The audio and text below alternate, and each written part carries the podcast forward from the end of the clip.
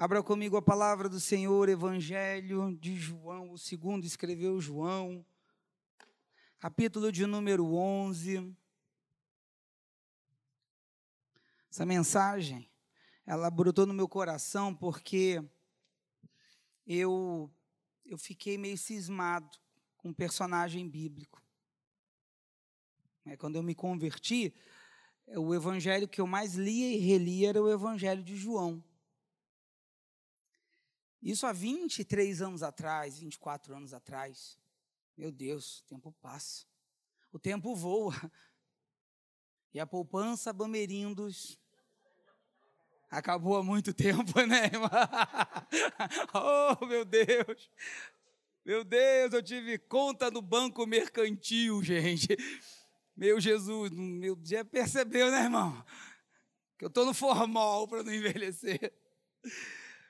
Mas é, você sabe que esse personagem, eu tinha muita cisma com ele, porque nós, eu, ele é estigmatizado, ele é marcado por algo que ele acabou fazendo, e até hoje ele carrega com ele uma marca. E lá no, eu vou ler apenas um versículo para nós ganharmos tempo e explicar o capítulo 11 é muito importante. No capítulo 11, versículo 16, diz assim: Todos que acharam? Acharam todos? Disse, pois, Tomé, chamado Dídimo, aos condiscípulos: Vamos nós também para morrermos com ele. Amém, igreja? Somente até aqui. O que, esse versículo tem dentro desse contexto? Só para nós nos é, entendermos tudo o que está acontecendo. Jesus está recebendo uma informação que o seu amigo Lázaro estava muito doente, as irmãs estavam muito aflitas e estavam chamando para que ele viesse para curar Lázaro. Dentro desse contexto, Jesus começa a se inclinar para ir. E os discípulos ficam preocupados porque eles dizem assim: Senhor, ainda pouco estavam querendo te apedrejar e o Senhor queres retornar para lá. Então, assim, os caminhos de Jesus começaram a ficar muito perigosos, né? Os religiosos, os fariseus, os saduceus, eles queriam agora eliminar Jesus Cristo, porque Jesus estava trazendo um novo conceito, uma palavra, uma transformação social. As pessoas estavam assim: meu Deus, que palavra é essa? Ele acabou se tornando, Jesus Cristo era uma ameaça ao sistema religioso, e aí os religiosos que estavam contaminados queriam destruir, queriam tirar a vida do Senhor.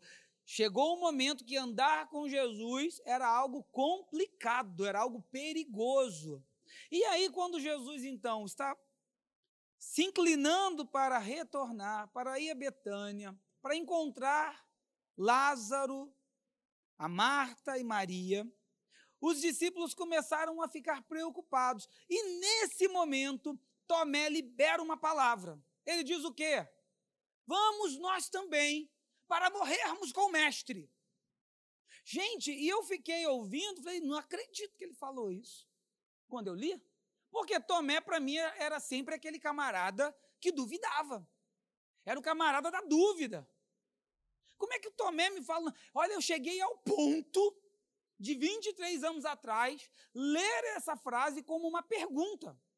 Vamos nós também para morrermos com ele? Para você ver que às vezes nós temos uma impressão sobre uma pessoa e o nosso olhar sobre uma determinada pessoa por algo que nós ouvimos é um olhar de julgamento, porque ouvimos de alguém alguma coisa e aí eu passo a marcar essa pessoa e sempre que essa pessoa, ó, isso aí é fulano, fulano aí, cuidado com ele, hein? que 1974. Ele fez isso. Mas eu creio que as pessoas se reconhecem e tomam novas atitudes, que elas mudam com o caminho, elas amadurecem. E quando há uma transformação em Cristo Jesus, essas pessoas crescem. Mas eu olhava para Tomé com esses olhos, os olhos da dúvida, daquele que não, não é possível que ele tenha dito isso. E é interessante dizer que Tomé, é o primeiro apóstolo a reconhecer Jesus como próprio Deus.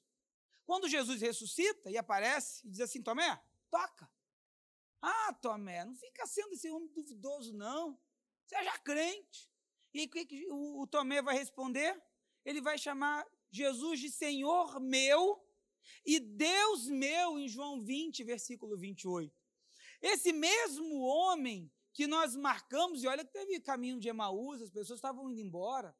Nós podemos citar aí Pedro, que correu, viu o túmulo vazio, mas não ia mais para as reuniões. Jesus teve que buscar Pedro na praia.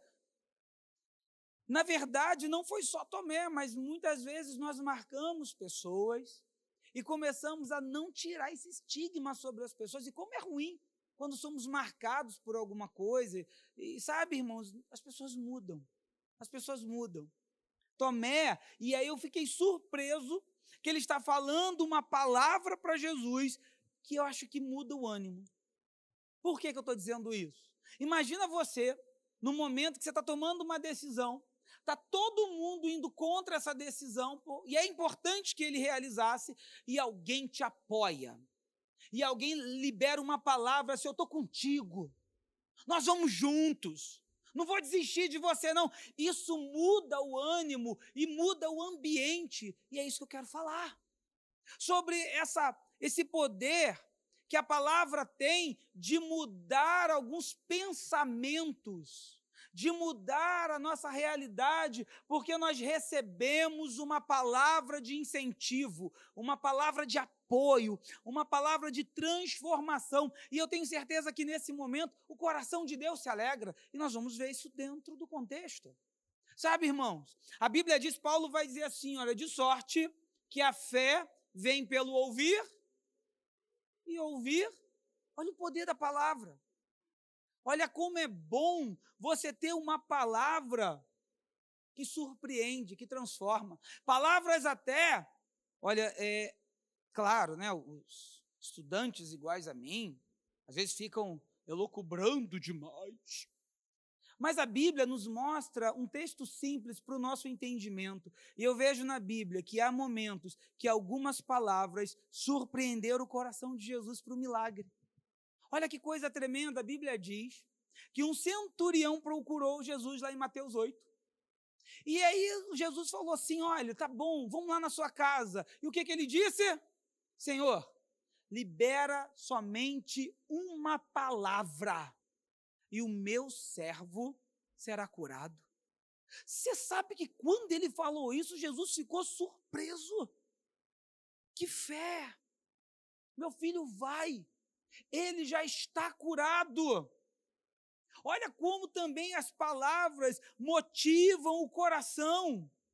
Eu fico imaginando Jesus no capítulo 6 de João, ele começa a ter um, um discurso mais, mais trazendo as pessoas para a responsabilidade, aquele que não comer da minha carne, que não beber do meu sangue, chamando as pessoas para um compromisso. Sabe o que a multidão disse? Que palavra dura. Eu vou embora. Imagina Jesus pregando e todo mundo indo embora. Aí quando está todo mundo embora, Jesus olha assim e diz: E, vós? Não querem ir também? E aí o que, que Pedro fala? Senhor, para onde nós iremos? Só tu tem palavras de vida eterna. Olha, irmãos, como a palavra muda o ânimo. Como a palavra mexe também, se assim posso dizer, na minha pequenez, como isso a Bíblia nos mostra que Deus fica feliz. Como isso, a palavra é uma, um, um, fator que vai movimentar a mão de Deus, até mesmo quando estamos num período de, de pouca fé. Eu fico lá em Marcos, no capítulo 9, um pai desesperado procurando Jesus, porque o filho está endemoniado. Aí Jesus vai virar para ele e falar assim: Olha, tudo é possível aquele que crer. Aí o pai diz assim: Senhor, eu creio, mas me ajuda na minha incredulidade. Sabe, palavras de pessoas humildes, palavra, palavras como aquela mulher que procura o Senhor: Senhor, a minha filha está endemoniada em casa. E Jesus diz assim: mulher, você acha certo tirar o pão dos filhos e atirar os cachorrinhos? Ela podia fazer um biquinho, não podia, irmão? Bater o pé, ela vou embora desse lugar, ô oh, homem difícil. Mas ela falou, ela virou e disse: Senhor, até das migalhas que caem da mesa alimentam os cachorrinhos. Jesus fez assim: Ó oh, Jesus, ah, mulher, que fé, vai, o demônio já deixou a tua filha. O poder, sabe, da palavra, o poder da palavra que mexe com o coração. Quando nós estamos orando, sabe, irmãos, Deus não quer que você fique fazendo uma oração programada, uma oração repetitiva. Deus quer que você rasgue o seu coração na presença dEle. Deus quer que você fale o que você sente. Às vezes parece que nós estamos meio engessados na presença de Deus. Deus deseja que você rasgue o seu coração e diga o que você está sentindo. Porque parece que nós nos relacionamos apenas com a letra, nós nos relacionamos com Deus vivo. O relacionamento vai gerar em nós uma intimidade, uma intimidade, uma transformação, porque você passa para conhecer a Deus, eu preciso mergulhar na presença dEle, em oração, em busca. E Deus vai gerar em nós uma palavra, porque aí você passa a ser, nessa intimidade com Deus, o porta-voz da palavra de Deus. Por isso que ele diz que vai nos enviar. Não é isso que a palavra nos, nos, nos, alerta, nos chama? Que Ele está enviando agora os seus discípulos até os confins da terra, como mensageiros da boa mensagem. Eu acho isso tão bacana que a Bíblia diz o que? Que conformosos pés dos que anunciam a salvação, a palavra de paz, a palavra de esperança precisa nem mais ir no podólogo, irmãos. É só você pregar a palavra de Deus que o pé fica formoso, fica bonzinho. Olha que coisa boa! Deus te dá uma palavra boa. Deus, ele te dá essa. Às vezes você diz assim, mas pastor, eu não tenho tanta teologia, não precisa. Basta você pedir ao Espírito Santo, e a Bíblia diz: encha, abra tua boca e eu a encherei. Sabe aquela palavra simples que transforma o dia de alguém? Como uma mãe, quando um filho chega em casa, às vezes, muito triste, não conseguiu alcançar um objetivo, e aquela mãe bondosa senta do lado e fala: Calma, meu filho, eu te conheço. Você vai conseguir. As coisas vão mudar. Como aquela esposa, às vezes chega aquele homem mais, mais rude, né?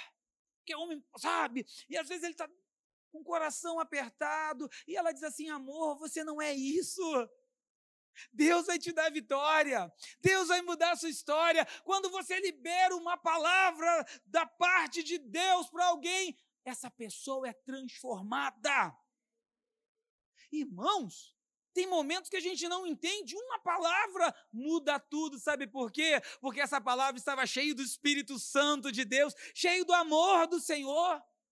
Eu lembro do profeta dizendo: Ah, Senhor, o profeta Jeremias, eu não sei falar.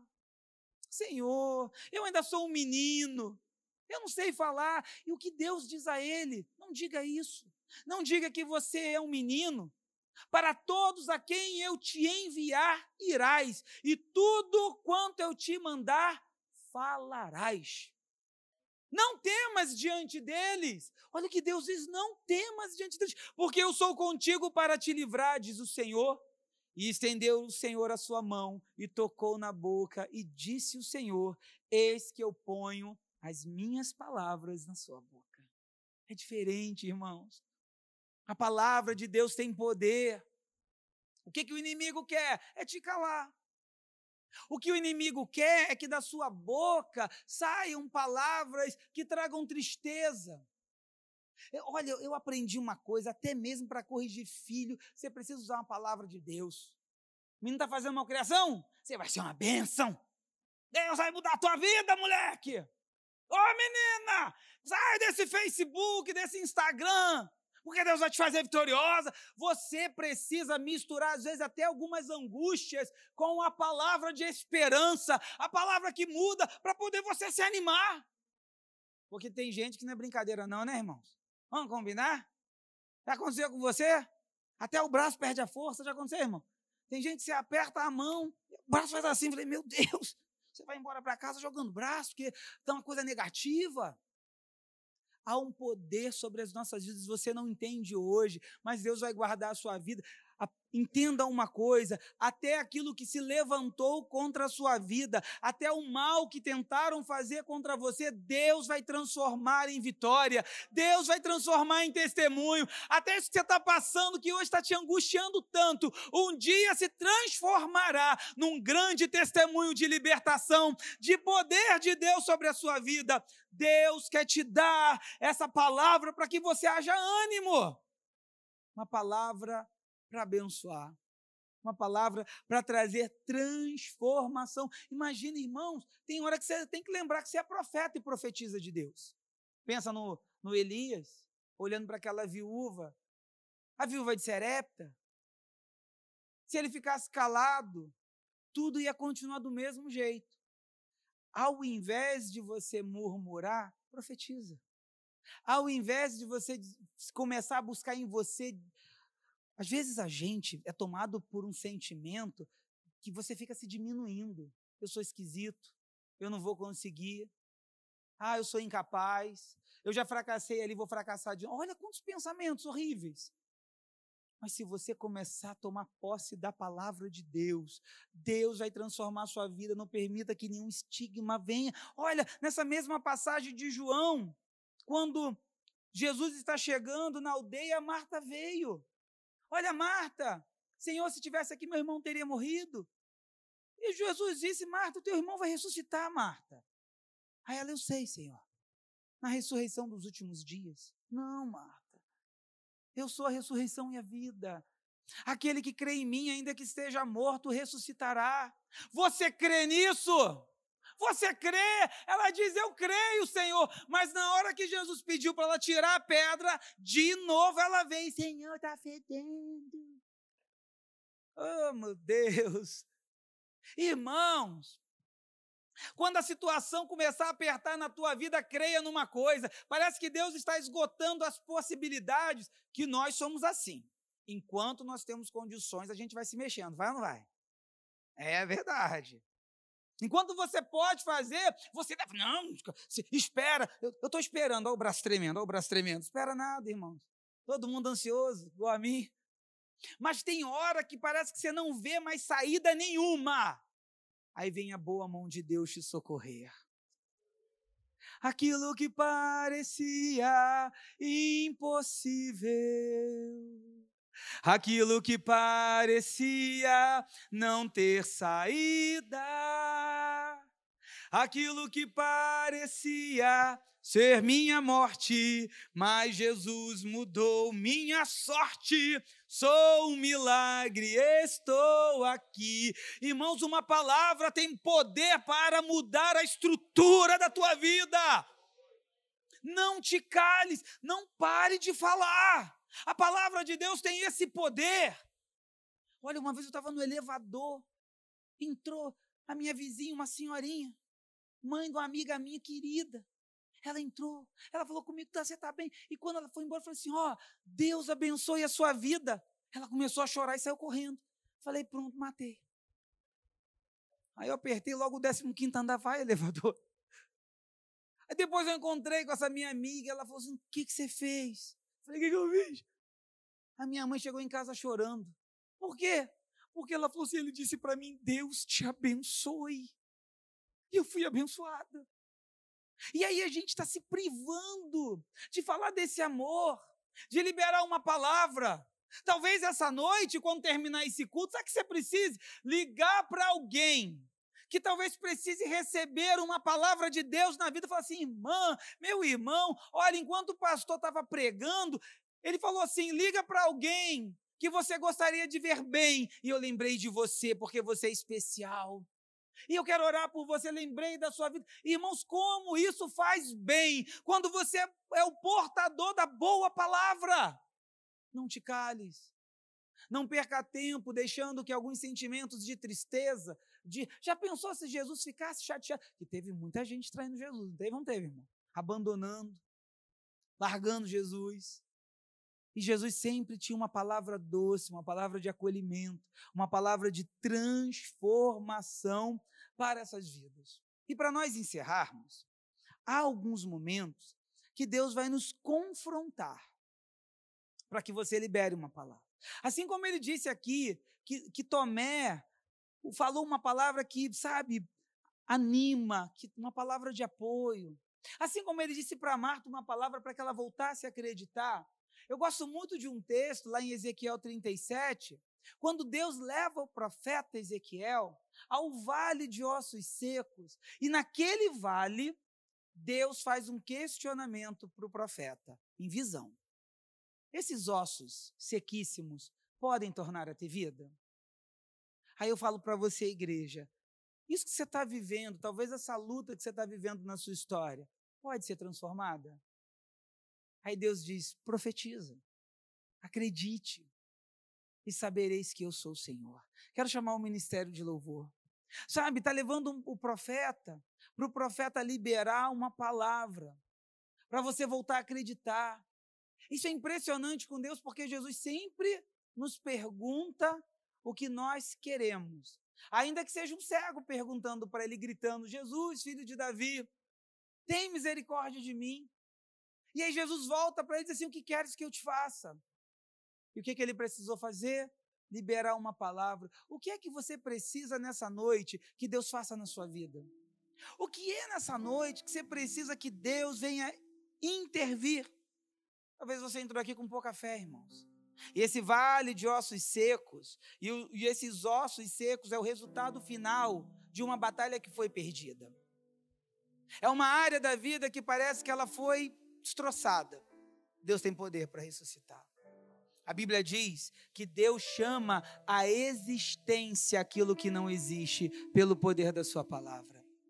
Quando você lê Gênesis, Deus tudo criou pelo poder da sua palavra. Nós não. Ele não chamou o homem à existência, ele formou o homem do pó da terra. Tudo ele chamava, haja luz e houve luz, haja separação e houve separação. Mas quando foi o homem, ele quis formar e disse mais: façamos o homem a nossa imagem e semelhança. E ele ficou feliz, ele olhou para o homem e fez mais. Ele olhou aquele boneco e falou assim: Eu vou dar vida a esse negócio. E ele soprou. Sabe o que, que tem dentro de nós? O sopro de Deus. Nessa noite, Deus quer que tanto eu e você exercite a palavra. Porque Jesus é a palavra. E nessa noite, se você crer e liberar uma palavra, Senhor, eu creio. Isso muda na minha vida. Esse vale de ossos. Olha, o profeta Ezequiel. É que tem um contexto tão lindo que não dá tempo de falar. Aquilo representa muito para ele. E ele falou, e ele profetizou, o versículo 6 diz assim: profetizas e sabereis que eu sou o Senhor.